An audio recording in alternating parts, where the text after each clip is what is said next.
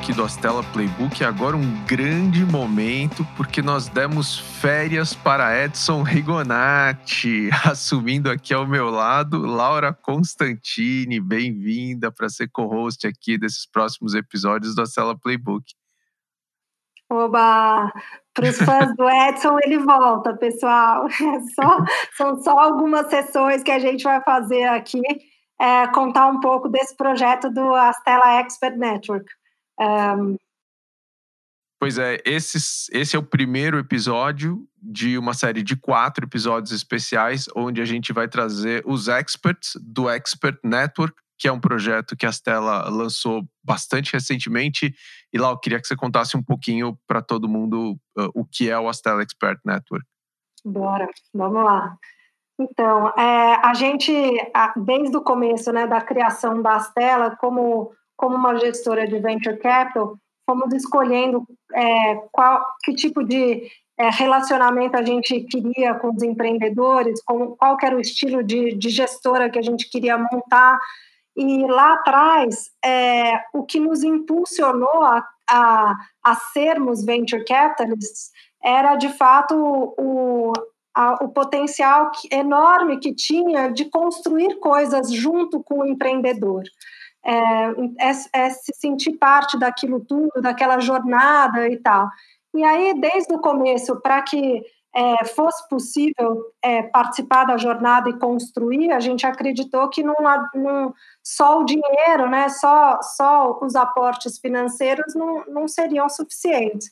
Então, a gente começou a criar um arcabouço de conhecimento e estudar muito, principalmente estratégias de go-to-market, para poder ajudar os, os empreendedores a, a, escalar com eficiência. Então, é, a gente começou a, a a trazer essa noção de eficiência para o empreendedor, que sempre foi muito interessante, porque a coisa que o empreendedor mais tem apreço, né, é, além da jornada dele da, e do que ele está construindo, é, são as, as ações, a, a, participação que ele tem na empresa. Então, toda vez que a gente falava trazer eficiência, é, vinha em mente um cap table mais saudável um, um retorno, né, um, um sucesso para aquela jornada maior é, no, no, no, final dela, no futuro. Então, é, isso passou a, a, a, ser super importante, tanto para a gente quanto para o empreendedor. Com, é, lembrando lá atrás que a gente começou com pouco dinheiro, então, tudo que a gente pudesse trazer de eficiência também para o que a gente aportava em termos de continuidade da jornada, de sucesso, era, era super importante. E aí foi juntando tudo isso, o desejo de construir, de participar da jornada é, e de trazer eficiência, que a gente foi desenvolvendo é, todos os processos de criação de valor. É, como a gente começa no, é, é, no CID, a, a, os processos de go-to-market, as estratégias de go-to-market, e aí sim a máquina de vendas, né, sempre foi a coisa que a gente achou mais importante, que era a grande é, alavanca de escalabilidade e de construção de barreira de entrada das empresas. E foi, e foi sempre esse o mote da Astela. E aí a gente saiu do Journey 1, Journey 2, e quando a gente é, se viu é, fazendo fundraising para o Journey 4, a gente pensou, bom, é, como é que a gente mantém a nossa tese de investimento, que é ser value creators, e, e como é que a gente escala isso? E foi então que eu pensei em criar uma rede é, de é, empreendedores, consultores e, e, gente que pudesse estar ao nosso redor, que tivesse mesma, o mesmo prazer que a gente tem em participar da jornada dos outros, é, do nosso lado, repartindo com a gente essa a jornada e o sucesso, para que a gente pudesse então ter uma escalabilidade maior para Value Creation. E aí o Ale Tarifa, é, que está aqui com a gente, foi um dos primeiros. A primeira é, vítima é, que a gente trouxe, porque é, é um cara que participa da nossa jornada e a gente participa da dele há muito tempo. Ale. A gente cansou de pedir mentoria, né, para o Ale, para os nossos empreendedores, falou, vamos trazer o cara para dentro, né? Total. Total. Bom, brilhante. É, Ale, é, obrigado por você ter aceitado, sempre, obviamente, de primeira hora, para estar com a gente no, no Expert Network. E, e obrigado também, você ter aceito é, ser o primeiro aqui a abrir essa série de, desses quatro podcasts, assim, mas antes de a gente entrar na, na tua grande especialidade dentro do Expert Network, a gente queria ouvir um pouquinho de qual é a tua trajetória, né? Você é co-founder da, da, da TechFit, acho que é uma empresa que é referência, uma empresa que, que, que tem bastante história né, na, na, na, internet brasileira, acho que passou por momentos assim incríveis, assim, né? Várias fases. Então, queria que você contasse um pouquinho para todo mundo quem é o Ale Tarifa. Legal, obrigado a vocês, Daniel e Laura. É prazer estar aqui. É, bom, eu sou um cientista da computação, sou programador desde adolescente e sempre olhei para a tecnologia como alguma coisa que pudesse ajudar as pessoas ali, né? Não, é, é, não simplesmente só uma relação entre programador e um computador, eu sempre vi uma relação entre aquilo de fato impactar as pessoas, né? Então, é, desde muito cedo eu sabia o que eu queria fazer na minha vida, não tive que fazer aquelas coisas de teste vocacional, pedir para alguém me dizer o que, que, eu tinha que fazer. Desde 13, 14 anos eu já programava lá em Clipper, é, DBase, umas coisas mais antigas e, e, é, e, depois eu fiz ciência da computação. Então é, eu sempre fui um desenvolvedor, sempre trabalhei com tecnologia. É, e quando é, é, a internet começou a crescer bastante, isso foi um, é, é um grande espaço para desenvolvedores, né? Porque até então, para você ser um empreendedor, é, era difícil um desenvolvedor ser um empreendedor no mundo não digital, né? Como que um empreendedor, sei lá, ele podia abrir uma padaria ou ele podia abrir uma empresa de alguma coisa, é, mas a internet virou ali o, o espaço para digitalizar o empreendedorismo e aí o, o programador, o desenvolvedor, ele tem ali um espaço gigantesco. Então, sempre é, olhei para isso dessa forma. Depois vieram os apps, que é uma coisa um pouco mais nova, ainda mais abriu esse, esse espaço, né? Então, é, é, desde então, eu, eu, eu, sempre acreditei nisso, né? Que o, o, meu código ali, a tecnologia, podia, de fato, mudar alguma coisa para valer ali dali para frente. E quando começou a jornada TechFit?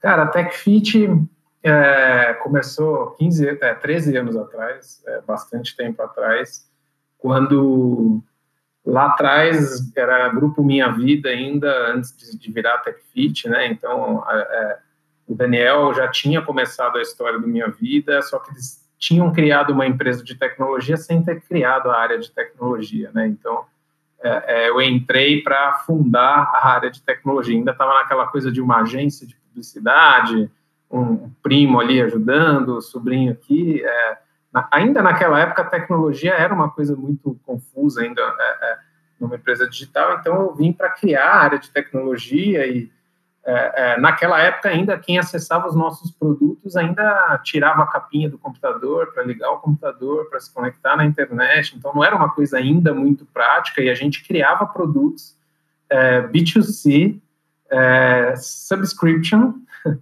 há 13 anos atrás, né? Se hoje em dia ainda é uma coisa confusa para as pessoas entenderem o cartão de crédito na internet, imagina lá atrás.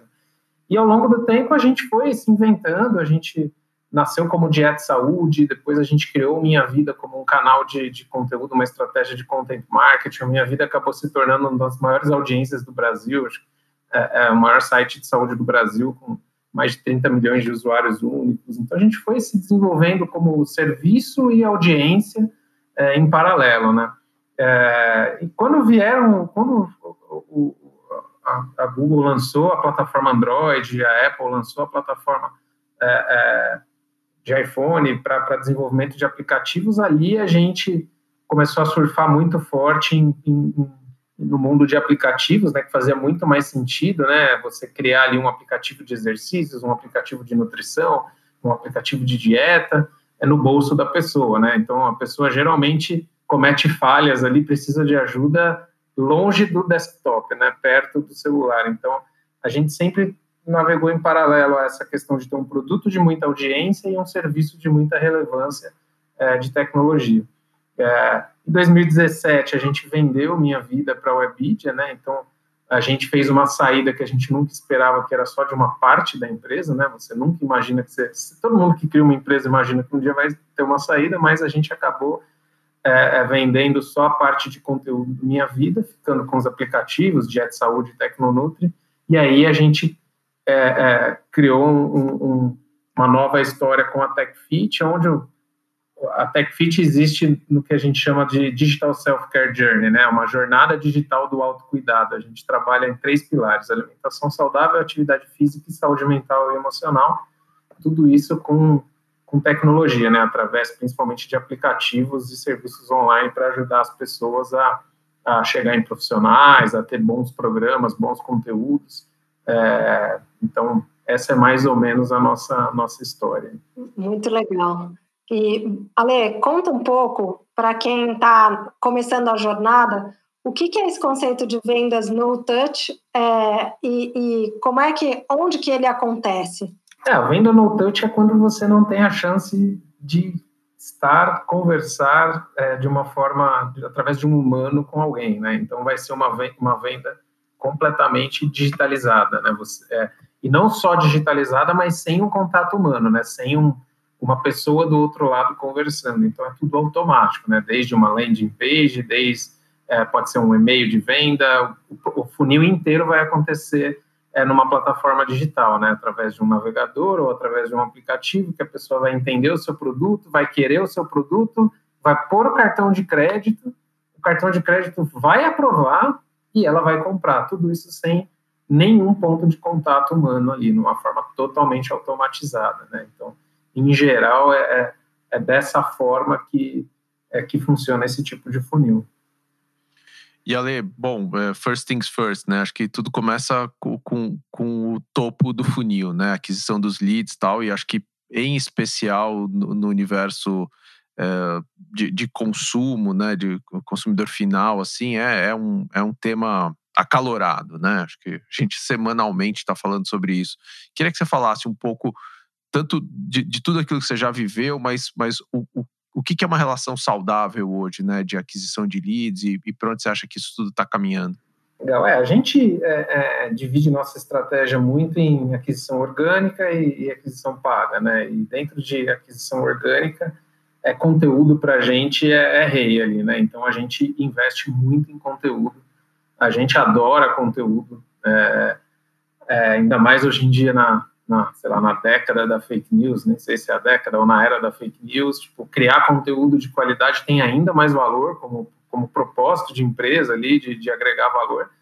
É, mas através de conteúdo você consegue chegar em muita gente. Claro que não é uma máquina tão simples, não é, não é tão é, é, tão fácil de acelerar, mas com uma, uma grande estratégia ali você consegue ter bastante relevância no, numa geração de lead, que na minha visão é muito relevante porque você já agregou para a pessoa conteúdo, né? Então a pessoa já tem um touchpoint com a sua marca ali, é, do tipo, cara, esses caras já me, me, me, ensinaram isso, né? Já me trouxeram esse novo conhecimento é, e agora eu vou continuar me relacionando com ele.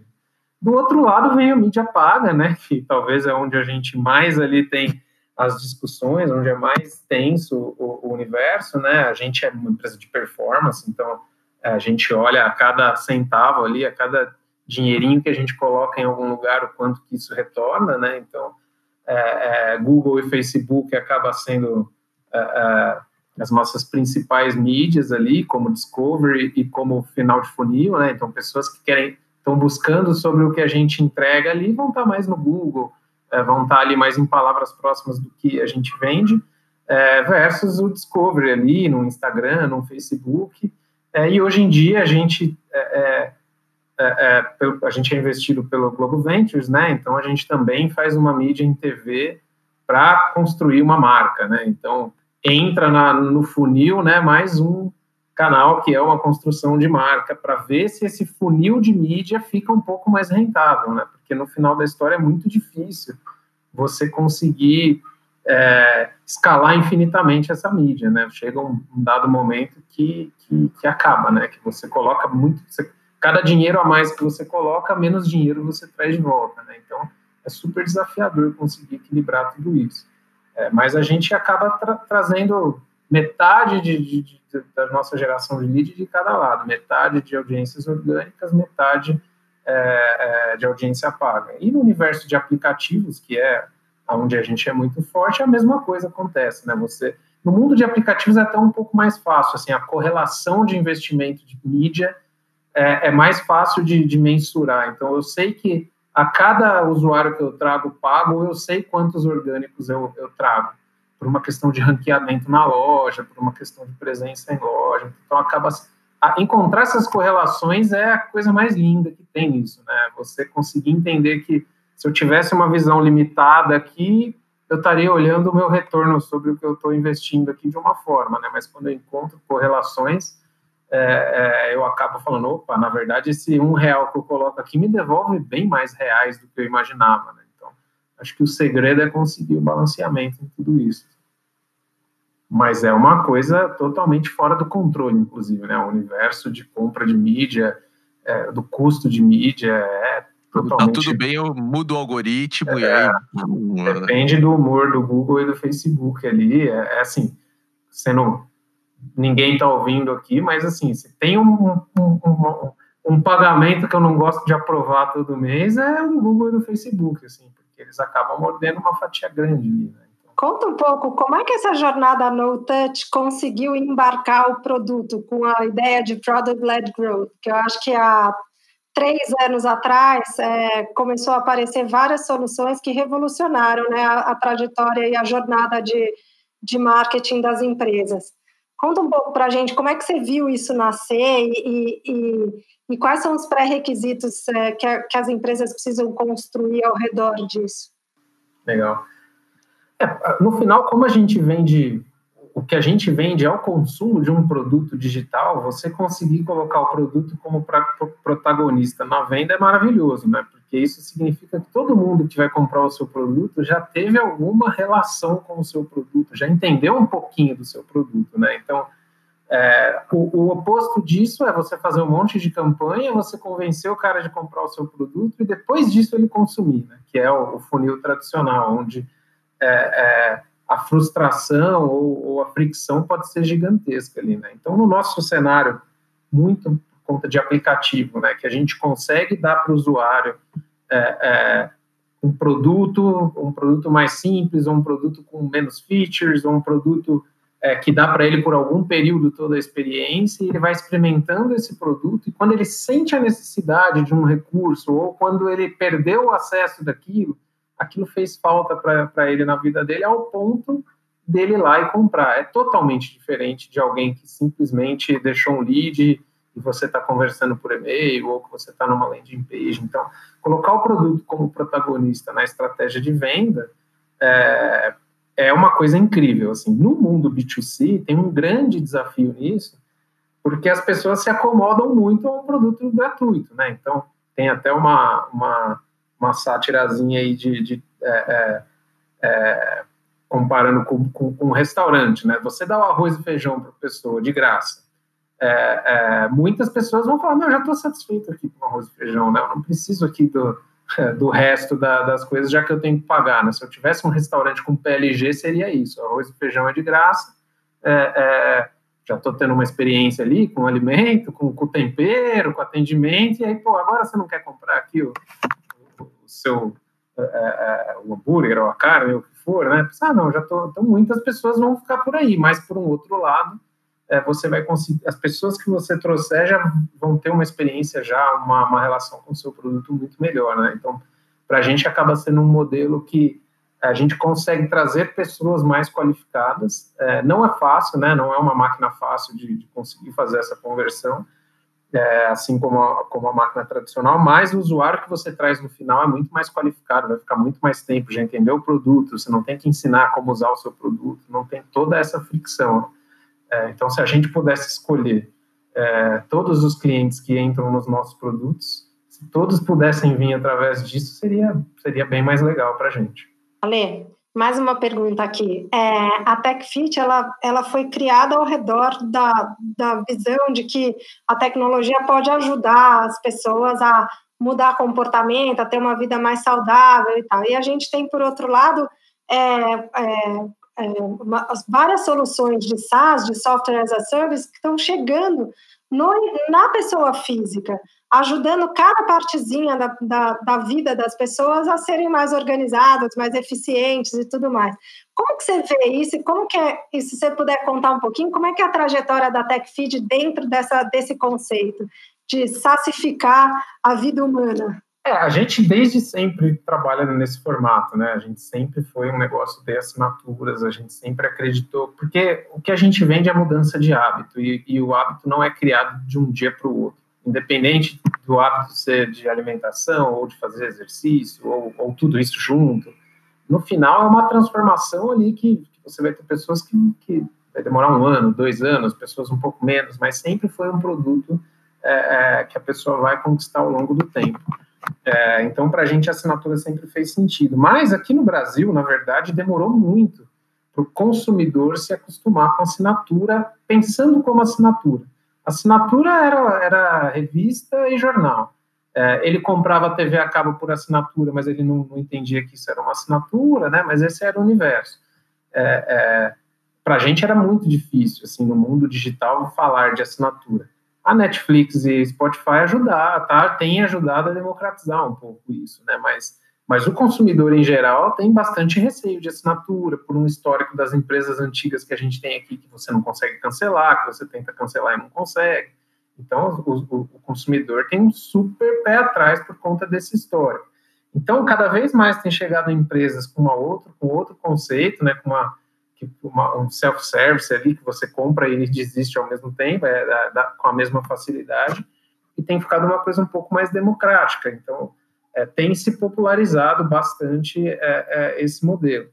É, o, que, o que tem acontecido muito também é a experiência no, no B2B, né, as empresas, o modelo de negócio no B2B também tem mudado para é, SaaS, né, então essa experiência que a pessoa acaba tendo na empresa, faz com que dê um pouco mais de segurança para ela também quando ela vai consumir um produto, né? Mas aí existe todo um ecossistema por trás de ter um bom atendimento, de ter um bom índice é, nos sites de reclamação, de ter uma, uma experiência fácil de cancelar, de ter uma boa nota nas lojas de aplicativos, porque quando o usuário, hoje o usuário entende, quando ele lê um botão assine, ele entende que aquilo vai ser cobrado todos os meses na fatura dele do cartão, né? Então é uma decisão de compra é um pouco mais complexa do que um compre, é, é, do que um, um, um produto físico, principalmente. Então, as pessoas já têm bastante essa, essa consciência. Então, é, é para a gente é ótimo que isso se democratize cada vez mais, porque é o modelo que a gente acredita e que para os nossos produtos faz mais sentido. E agora voltando aqui para o Expert Network, né? É, me lembro muito quando você começou a contar para a gente da, da tua trajetória de expert, você contou que, que, as coisas que você mais gostava era da troca com outros empreendedores. É, conta um pouco isso, como é que como é que você aprende com a troca, com, com, com até com as empresas que você está mentorando, e se puder dar algum exemplo legal aí de alguma coisa bacana que você aprendeu com outros?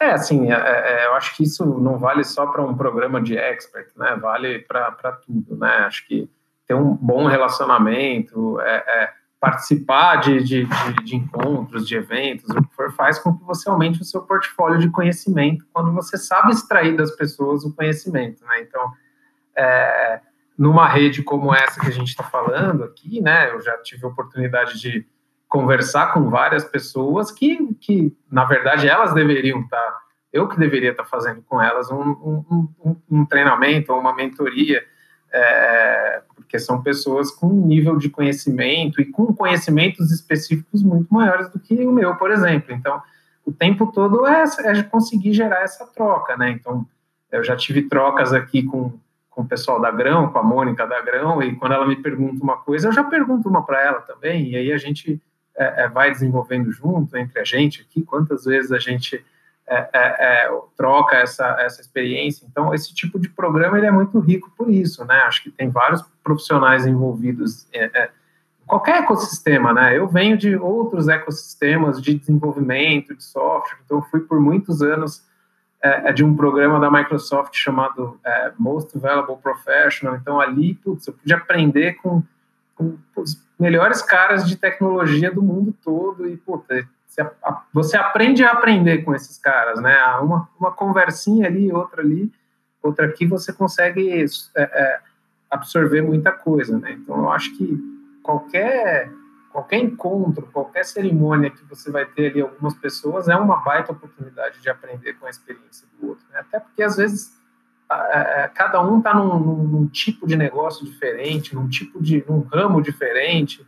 É, tem ali uma coisinha que você consegue. É, o cara pode ser 50 vezes menor do que você ou 50 vezes maior do que você, você tem muito o que ensinar e o que aprender com eles, né? Então, essa troca eu acho que é, é super valiosa.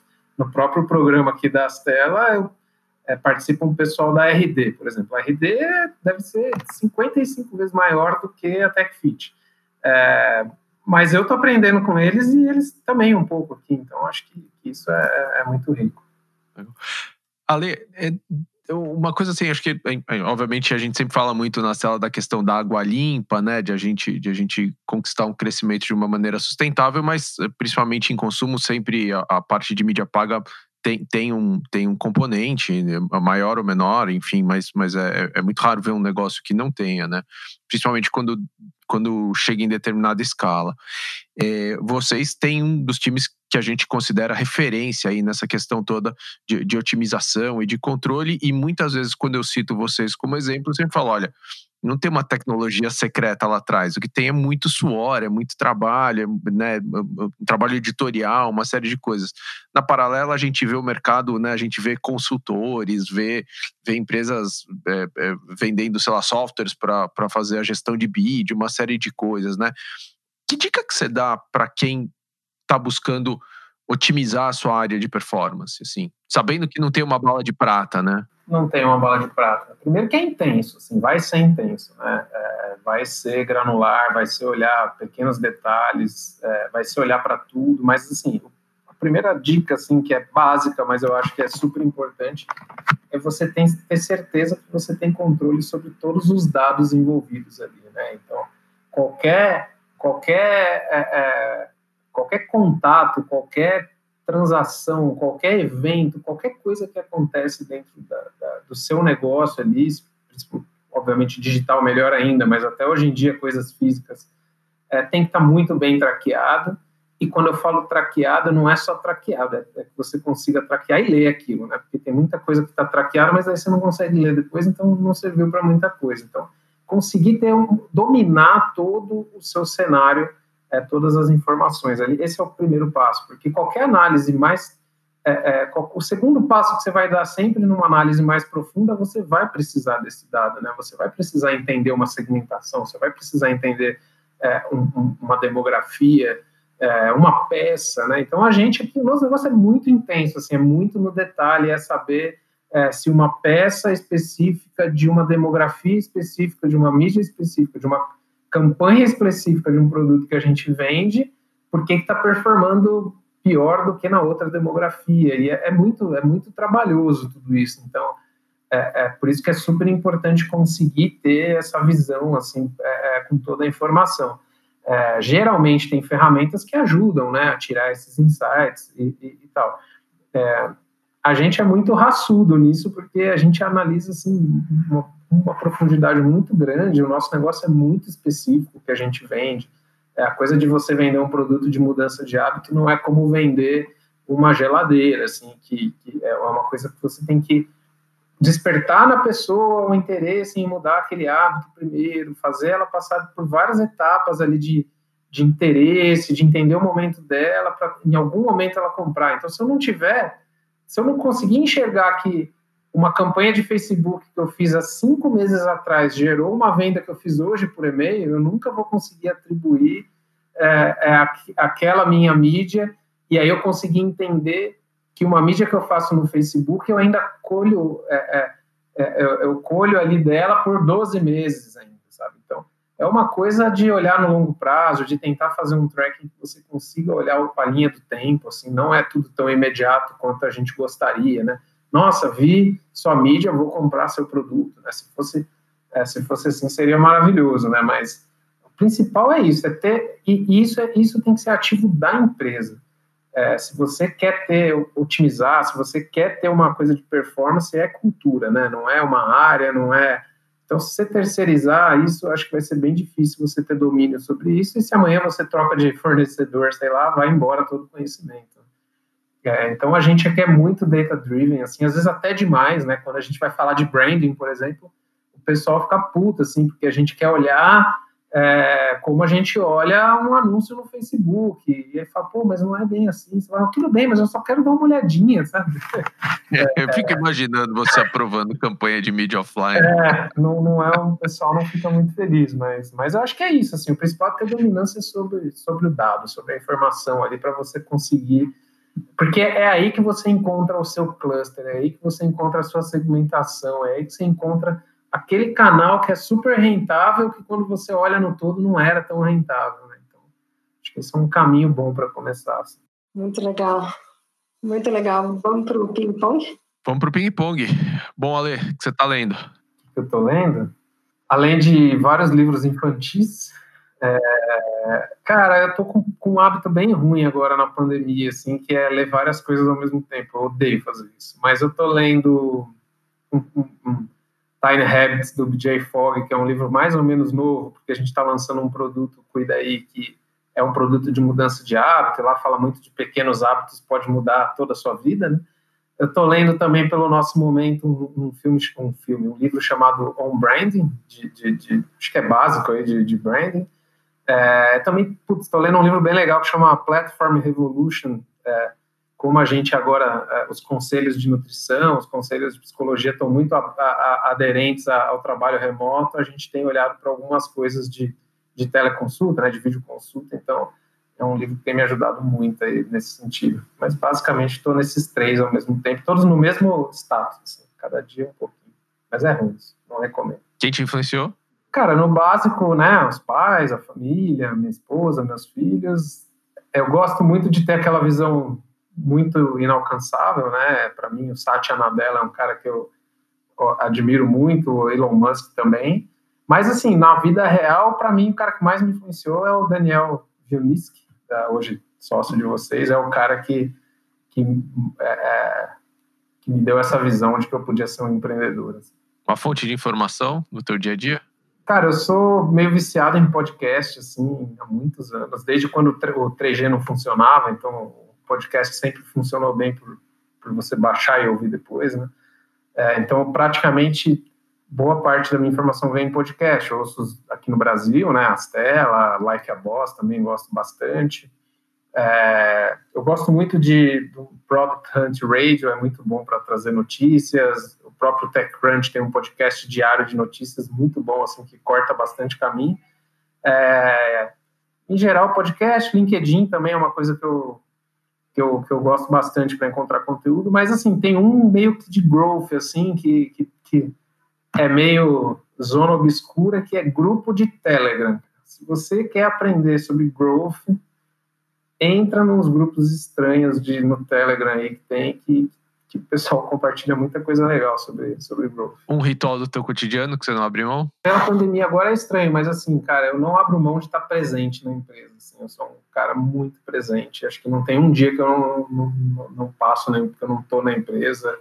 Talvez a pessoa que mais está na empresa até, acho que é um, é uma coisa. E eu uso muito, muito os nossos produtos. Assim, eu, é, eu, devo ser um dos principais usuários de todos os nossos produtos e dos concorrentes também. Então, são dois aí, né? A presença e, e o uso absurdo dos, dos, dos, nossos produtos.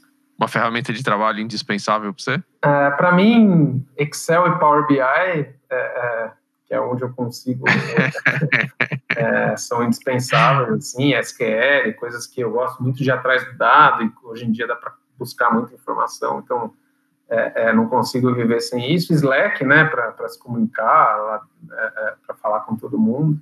É, mas o meu, agora está na moda o setup, né? Meu setup é basiquinho, assim, não tem, não tem muita onda. E Ale, eh, nessa tua longa jornada aí, esse período todo, certamente você recebeu de alguém algum ensinamento ou mesmo desenvolver o teu próprio que deve soar como um mantra aí que você deve estar tá repetindo a todo momento, assim, que ensinamento é esse? Cara, eu acho que é puta, intensidade, assim, cara. Eu sou um, um, cara muito intenso no que eu estou fazendo ali. É, é, dedico muito é, a, a, a nossa aposta, o que a gente acredita naquele momento. Então, acho que a intensidade é uma coisa que é, acaba sendo muito forte, ao mesmo tempo uma capacidade de desapegar quando descobriu que deu errado, né? Então, acho que uma jornada de empreendedor também, se você ficar ali é, é, abraçado com, com o erro, você acaba morrendo na praia, né? Então, acho que são dois, duas coisas que eu aprendi e que, que vem me ajudando bastante ao longo do tempo. Animal, incrível. Muito bom. Lau? Bem-vinda aos podcasts. Bem-vinda ao Expert Network e obrigada de novo por participar aqui do podcast com a gente. Imagina. Acho que os, principalmente os empreendedores vão te ver muito ainda aqui com a gente. Legal, eu que agradeço. Pô, foi uma honra participar aqui, até porque eu sou ouvinte do podcast e estou super feliz de ter participado. Incrível. Bom, obrigado a todo mundo, obrigado a todo mundo que está ouvindo a gente. Esse aqui foi mais um episódio do Astela Playbook, agora em modo ultra especial com Astela Expert Network. Semana que vem tem mais. Até lá.